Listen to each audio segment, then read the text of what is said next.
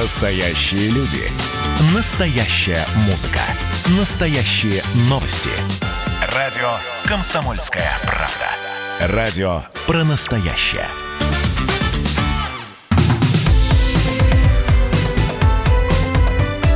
Как дела, Россия? Ватсап-страна! Вчера мы стали с вами говорить про гастарбайтеров, и я зачитал сообщение, которое в, од- в одной из социальных сетей написал один из рестораторов, который пожаловался, что, дескать, вот сейчас э, и так было тяжело, мы, наконец-таки, после пандемии открылись, и нет гастарбайтеров. Приходится брать русских, приходится брать славян которые за деньги гастарбайтеров почему-то, вот удивительная штука, не хотят работать. И заканчивает он свой пассаж фразой. Так что мы теряем выручку, а посудомойка Маша в полном порядке. Э, И это вчерашнее сообщение, которое прозвучало у нас в эфире, оно, конечно, с, сдетонировало. Извините, это я так по ассоциации с тем, что происходит в Бейруте, сдетонировало на отклик. Огромное количество людей стали писать, они офигели ли, э, товарищи рестораторы.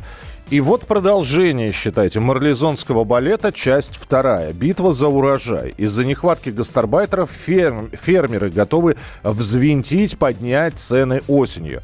Из-за закрытых границ в страну не приехали сотни тысяч мигрантов, которые работали на полях. Найти им замену среди местных предпринимателей не могут. Я бы взял в скобочках «не хотят». На недостаток рабочих рук жалуются многие сельхозпроизводители. Ну и говорят о том, что ну каким-то образом мы будем справляться, но не ждите, что продукция будет по тем же ценам, что вот сейчас или год назад. С нами на прямой э, связи э, фермер Олег Сирота. Олег, привет. Здравствуйте, дорогие друзья, здравствуйте. Я готов выслушать от тебя жалобы тоже, если А, они есть.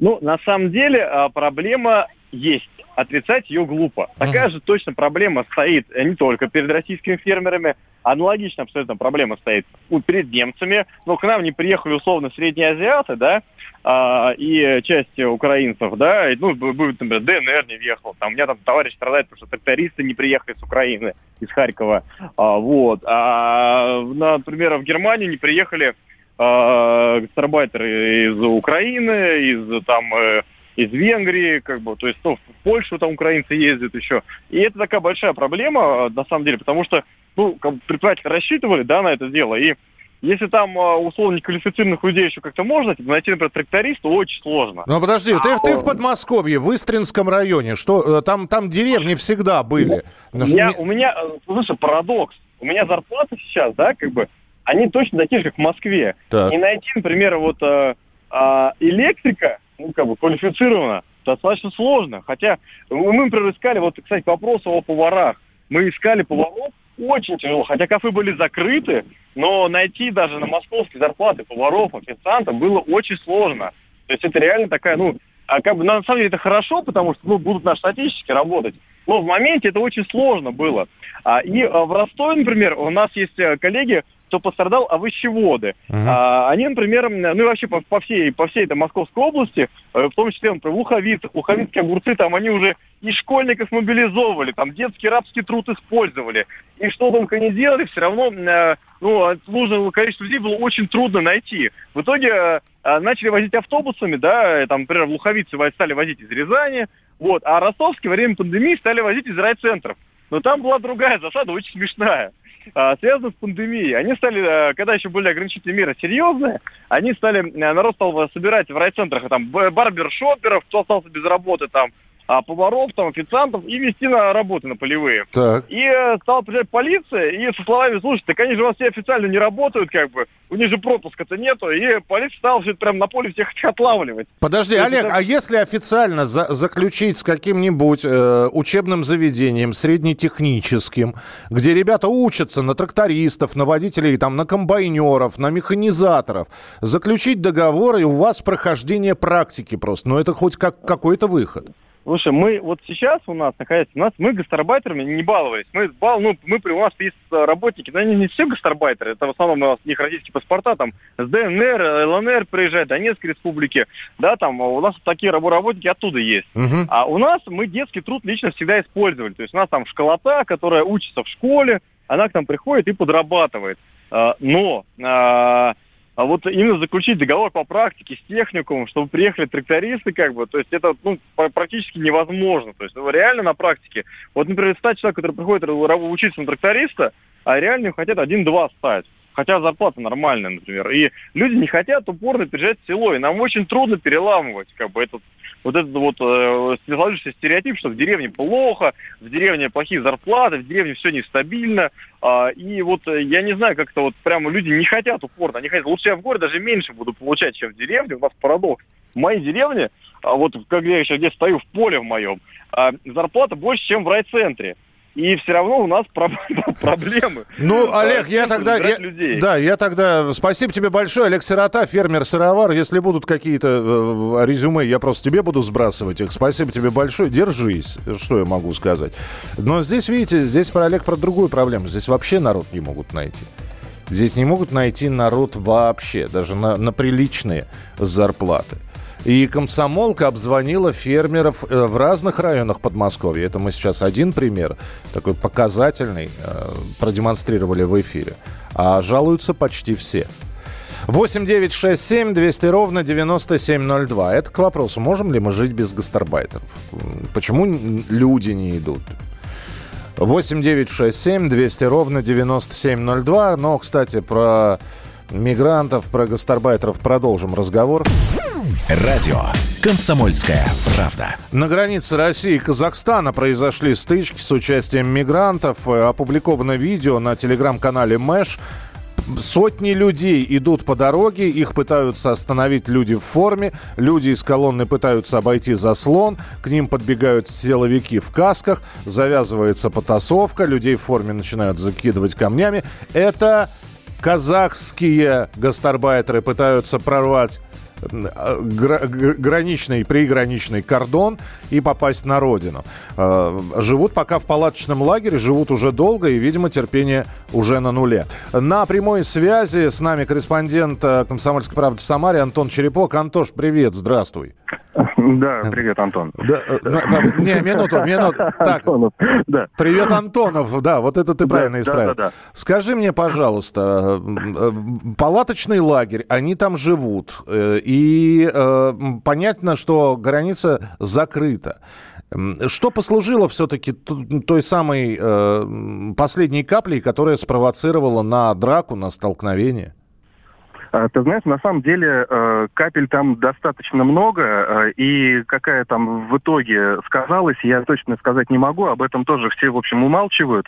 Но когда я там был э, еще 14 числа, тогда было там около двух тысяч мигрантов, скопилось в поле на границе между Самарской и Оренбургской областями. Там дело в том, что как раз они э, там аккумулируется, чтобы рвануть в Казахстан, через Казахстан, вернее, это узбеки, Узбекистан и Таджикистан да, граждане.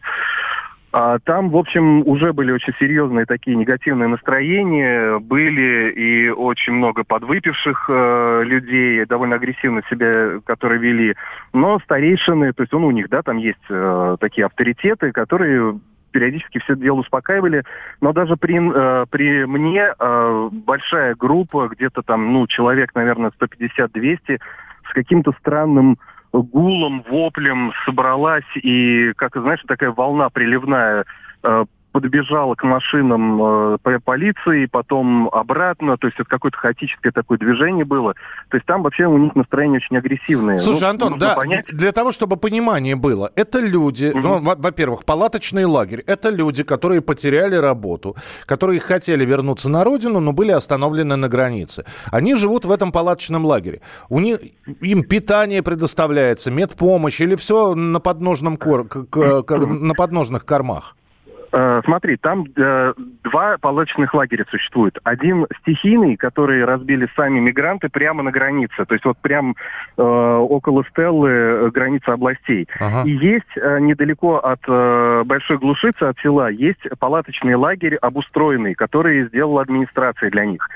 А в этом палаточном лагере очень мало людей, они не хотят там жить, то есть э, не хотят жить в нормальных палатках с водой и с подвозом там питания и с медпомощью, потому что они считают, что тогда они прощелкают момент открытия границ. И то есть вот когда мы приезжали, там, ну, человек, наверное, 30 было вот в этом палаточном лагере официальном, да, то есть обустроенном, а все остальные жили э, ну, просто реально в шалашах. Они разодрали абсолютно всю лесополосу на поле, э, сделали вот эти вот шалаши, там, я не знаю, как Ленин в Шушинском просто находится там, и на жаре, на пекле они штурмуют фуры, как, там, э, с, им там делятся какие-то водители там этими...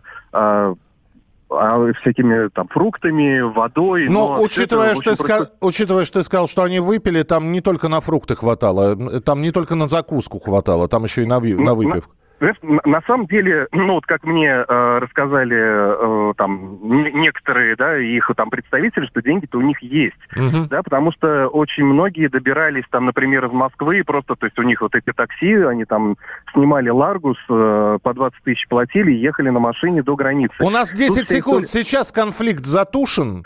А, ну, Росгвардия пишет, что никто не пострадал, что конфликт затушен, но а, сколько это все дело продлится, никто тоже не знает, потому что их вывозят, их вывозят уже Uh, там, мне кажется, каждый месяц они скапливаются угу. по тысячу, по две человек. Антон, и, ну тогда uh, давай, ты... давай последим за тем, что будет происходить. Я чувствую, что не раз будем встречаться в эфире. Спасибо большое. Антон Черепок был в прямом как эфире. Дела?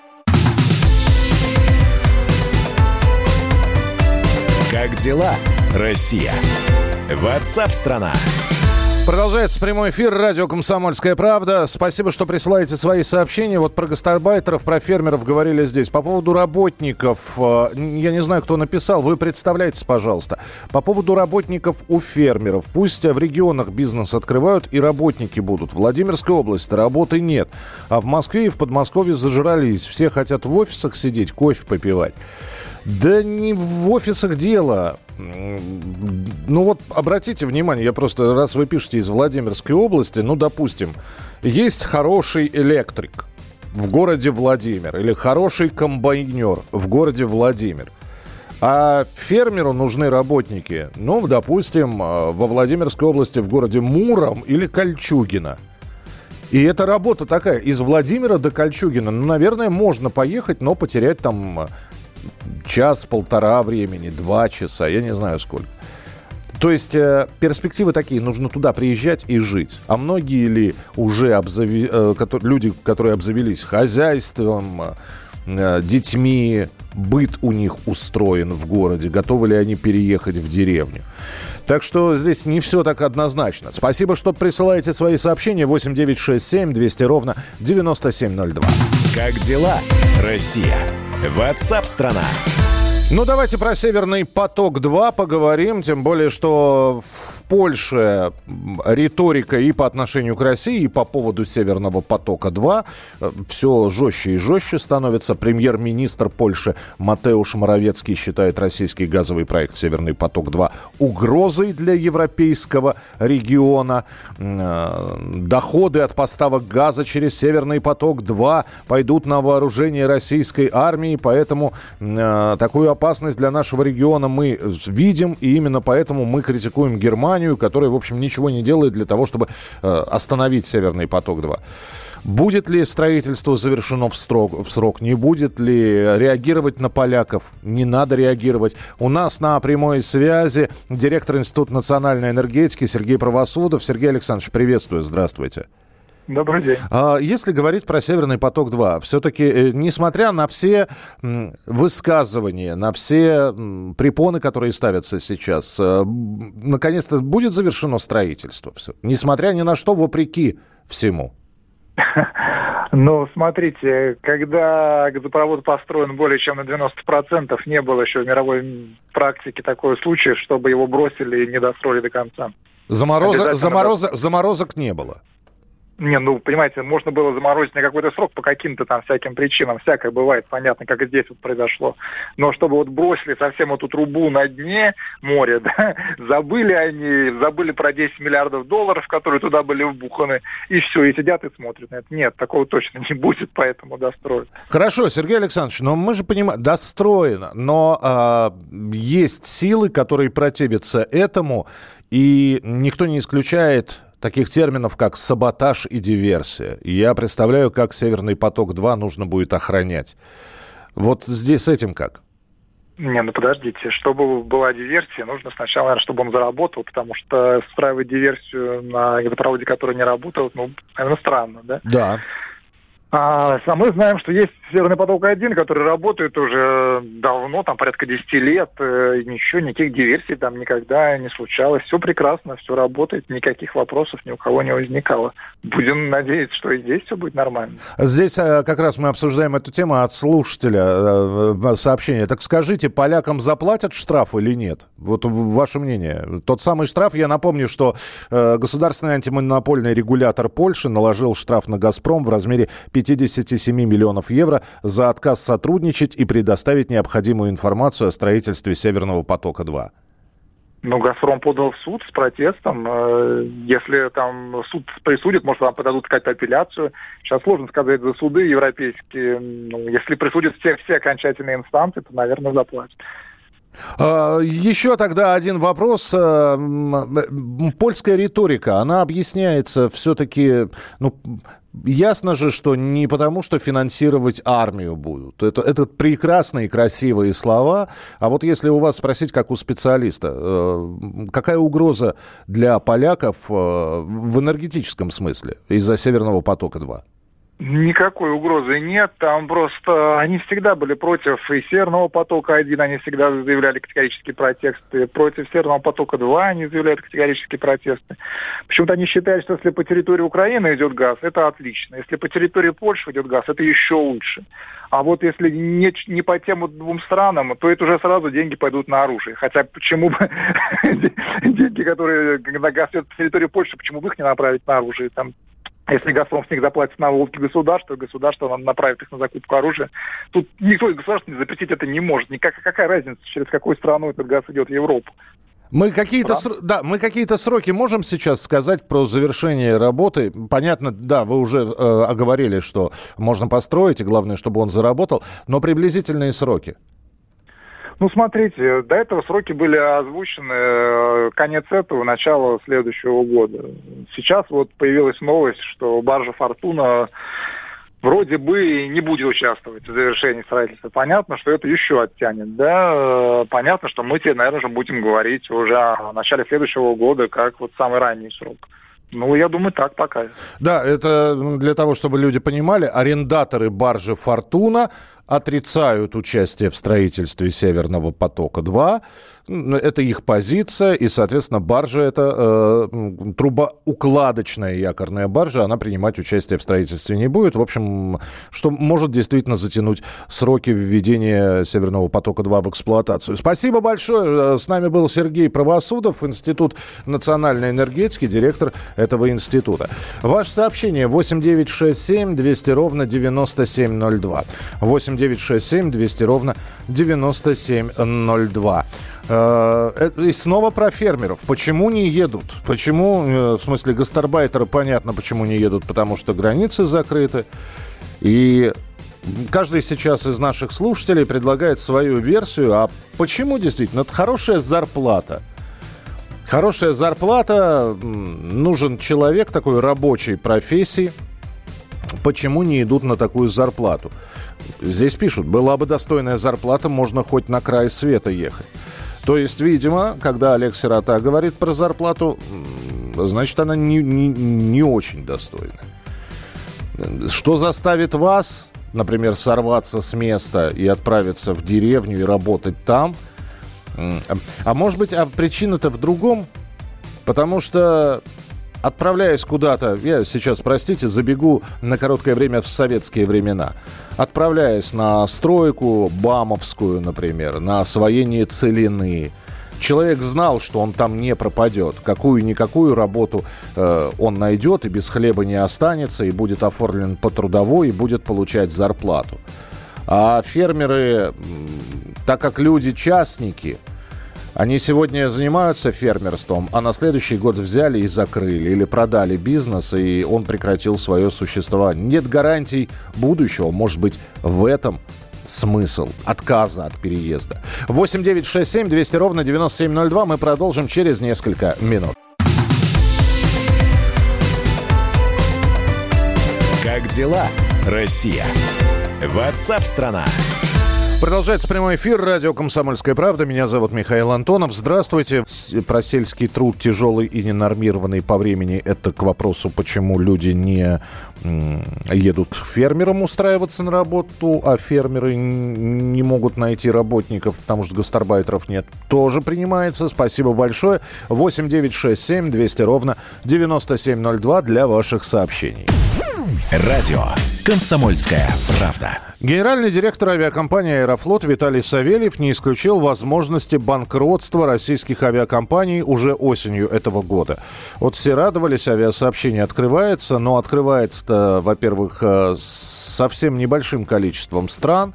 Да, они будут прибавляться, наверное, каждую неделю по одной, по две, но до полностью восстановленного режима международных авиасообщений. Об этом говорить еще пока рановато. Так вот, по, по словам Виталия Савельева, из 100 отечественных компаний, имеющих лицензии, на рынке реально работают 48. На первую двадцатку привоз... приходится почти 97 перевозок. Остальные работают ни шатка, ни валка. И компании начинают за пассажира биться друг с другом, демпинговать. И тот же э, генеральный директор Аэрофлота говорит, что сейчас тарифы самого Аэрофлота приближаются к уровню авиакомпании Победы, отечественного лоукостера. Я процитирую, что говорит господин Савельев. Победа восстановится быстрее других. Если Аэрофлот сейчас временно и вынужденно снижает цены, то для Победы это нормальная среда. Мы все переместились на поляну лоукостеров, но наши затраты прежние, доходы резко упали, а вот Победа работает в своем низкозатратном сегменте. На прямой связи исполнительный директор агентства «Авиапорт» Олег Пантелеев. Олег, здравствуйте. Здравствуйте. Олег, скажите, пожалуйста, а ну, я не думаю, что господин Савельев бьет на жалость. Он описывает объективные реалии, что да, наверное, у нас сократится количество авиакомпаний. Но нет ли в его фразах разговора про монополизацию авиасообщения? Говорить о монополизации не приходится, но совершенно очевидно, что концентрация рынка в руках максимум трех-четырех групп авиакомпаний, это вполне реалистичная картина. И мы видим, что, к примеру, э, североамериканский рынок именно к этому и пришел. Э, он сначала, пожалуй, э, в 70-е, 80-е годы показывал, что такое либерализация, как хорошо, когда развивается конкуренция. Но в прошлом позапрошлом и прошлом десятилетии, по сути, после событий 2001 года, американский рынок показал, что а, слишком высокая конкуренция для авиакомпаний, увы, губительна, угу. и поэтому выживают в кризисах далеко не все. В итоге сейчас американский рынок э, очень не похож на то, что мы видели э, в конце прошлого века. И, по, и, и, и по-прежнему, изви, извините, пожалуйста, а, Олег, и по-прежнему диктует все-таки свои законы там а, центральная компания, да, Pan American? Нет, ну Pan American уже давно прекратила свое существование. Там сейчас есть три крупных холдинга и пару крупных э, авиакомпаний, работающих по схеме ближе к лоукосту. Угу. Но для огромного, колоссального, самого большого в мире североамериканского рынка, это отнюдь не так уж и много. Поэтому мы идем, похоже, по такому же пути. И для потребителей это не блестящая новость, потому что цены на билеты в Северной Америке значительно выше, чем в Европе. Это, к сожалению, то, к чему и мы сейчас идем. Но тогда вопрос возникает сам собой. Хорошо, допустим, та самая двадцатка, которая двадцатка авиакомпаний, которая осуществляет 97% перевозок, поднимет цены. И я догадываюсь, что даже есть люди, которые ну, не смогут отказаться от полета. Им надо лететь. Они выложат любую цену за билет. Но они же потеряют пассажиров все равно. Ну, люди просто подумают, что три дня на поезде это... Но дешевле это намного лучше, чем несколько часов в воздухе. Совершенно очевидно, что на нашем рынке произойдет сейчас следующее. А, к сожалению, в летний сезон цены на авиабилеты, к сожалению, для авиакомпаний, конечно, даже ниже, чем в 2019 году по очень большому количеству направлений. Это является следствием высокой конкуренции. Авиакомпании за второй квартал накопили колоссальные долги, а в третьем квартале работают почти что в ноль. Понятно, что в конце августа, даже не в начале осени, а в конце августа, многие перевозчики столкнутся с кассовым разрывом, и те из них, кто не сможет перекредитоваться, а таких будет все-таки немало, будут вынуждены сойти с дистанции. Поэтому как только конкуренция начнет сокращаться, уцелевшие начнут повышать тарифы. Да, это приведет к тому, что общий объем пассажирских перевозок, мягко говоря, э, пострадает. Авиакомпании будут возить меньше пассажиров, но они хотя бы начнут зарабатывать.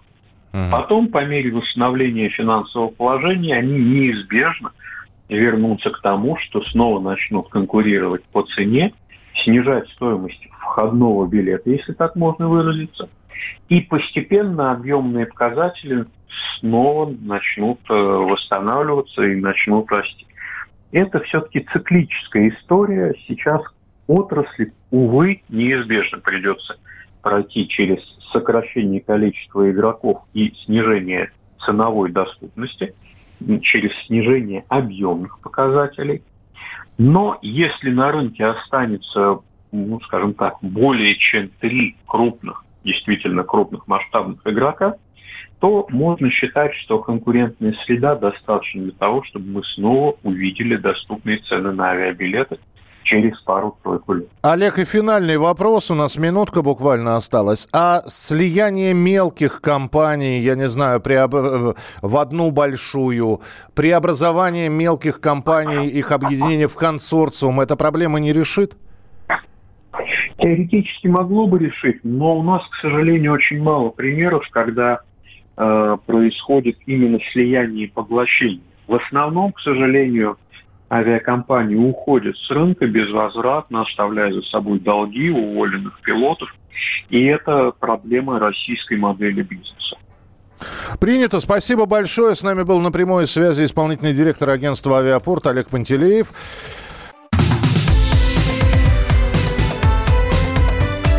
Как дела, Россия? Ватсап-страна! Продолжается прямой эфир. Я здесь спросил э, за несколько минут до музыкальной паузы. Вы пристегиваете всегда своих детей за рулем, потому что здесь статистика показывает, что далеко не все, и э, таких много. Кресло должно быть рекомендательным, иначе и в общественный ставить надо, а вот за пьянство за рулем расстреливать надо. Работаю в такси, зачастую клиенты пытаются сэкономить и сознательно даже не предупреждают о том, что поедет ребенок, и при посадке получается конфликт. На загородной трассе всегда ребенок в кресле, в городе и так, и так. Спасибо за честность. Всегда в кресле, сыну уже 9 лет, такси тоже. Спасибо.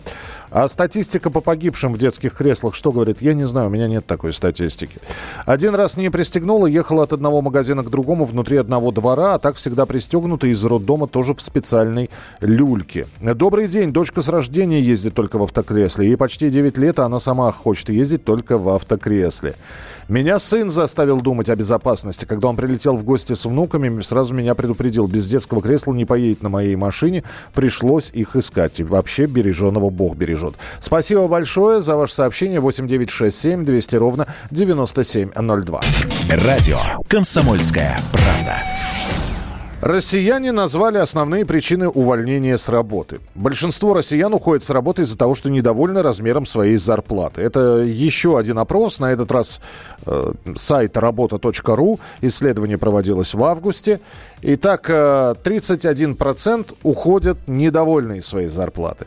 Еще 15% профессиональное выгорание и стресс назвали причиной для смены работы – на отсутствие карьерного роста сослались 13% участников. Желание работать поближе к дому 10%. Ну и э, там дальше замыкает конфликт с руководством.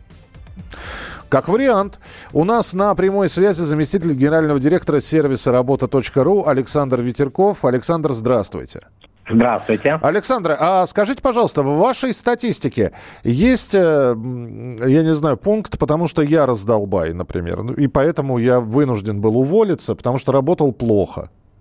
Ну, так люди, конечно, не отвечают. Ни один из трех с половиной тысяч респондентов Почему не я не удивлен? причину собственного увольнения в собственную вину. Хотя, безусловно, подобное есть, но надо понимать, что здесь вопрос задавался именно, почему вы сами уволились, э, а не почему уволили вас. Э, я думаю, что из-за того, что не профессионал, это как раз увольнение по инициативе работодателя, а не по инициативе сотрудника. Скажите мне, пожалуйста, у меня главный вопрос, который возникает в связи с вашим а, а, статистическими а, исследованиями. Те люди, которые уволились с работы с маленькой зарплаты, они в дальнейшем, а, их судьба известна? Они нашли работу с большой зарплатой? А, в большинстве случаев если речь идет о специалистах массового подбора, например, продавцы, водители, официанты, то они, э, несмотря на то, что рынок поменялся, сейчас рынок работодателя, и работодатель выбирает, в большинстве случаев они находят работу достаточно быстро, в течение двух недель выходят на новое место. Но справедливости ради надо сказать, что во многих случаях на те же самые заработные платы, которые у них были ранее, поэтому э, заявление о том, что уволились из-за того, что им не подошла, не подходила заработная плата, оно, наверное, немножко отличается от действительности. Я понял, а, да. И были другие факторы. Спасибо, Александр. Спасибо. Александр Ветерков, заместитель генерального директора сервиса работа.ру. Радио «Комсомольская правда». В России появилась возможность получить 0% по кредиту наличными за полгода, на полгода. Акцию под названиями «Ноль сомнений» запустил Почта Банк. На практике это означает, что в течение 6 месяцев проценты по кредиту не начисляются, регулярный платеж снижается до символического размера полпроцента от суммы кредитного лимита. Подключить опцию можно как сразу при оформлении кредита, так и в любой момент действия кредитного договора.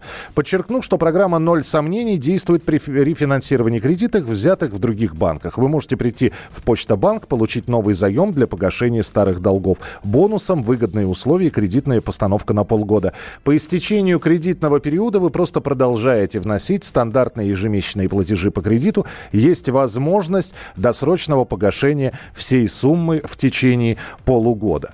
Программа «Ноль сомнений» дает возможность не откладывать а, большие покупки. Деньги можно получить сейчас, а основные выплаты перенести на полгода. Это перераспределит нагрузку на семейный бюджет и позволит сэкономить на выплате процентов. Схема также подойдет тем, кто испытывает неуверенность в сегодняшнем дне, опасается брать кредит или просто не хочет переплачивать. Так можно оформить кредит наличными до 3 миллионов рублей на срок до 60 месяцев. Акция распространяется на кредиты, взятые с 7 июля и действует до конца 2020 года. Подключить опцию можно моментально в мобильном или интернет-банке Почта Банк онлайн, а также в отделениях банка и через контакт центр. Оставайтесь с нами. Это программа WhatsApp страна. Продолжение через несколько минут. Я сказал тебе, что ночь будет длинна, но я лгал. Но мы вместе с тобой глотали адскую дрянь. Темный линолеум, фанты, конфет Стены в цветах — это наш сумбурный стил лайф И люстра вместо луны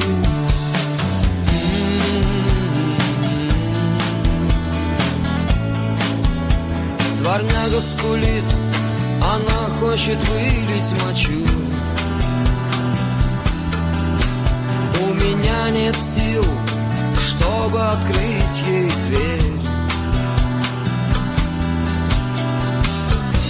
Пирамида зеленых штыков, россыпь кассет — это наш сумбурный стил лайф и медленный кухонный стол.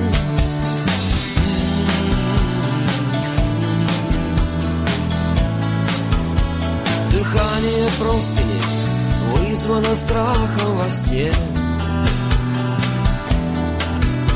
Часы не дают себя в руки, предвидя беду.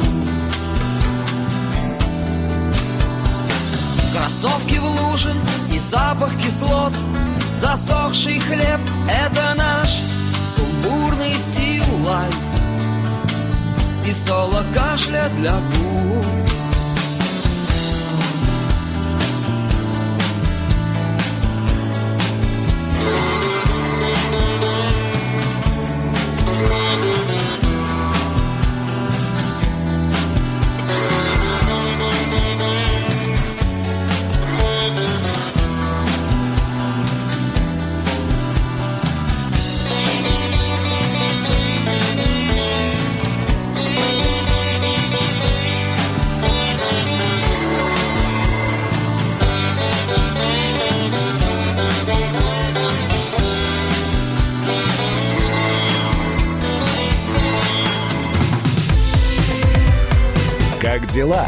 Россия. Ватсап-страна! страна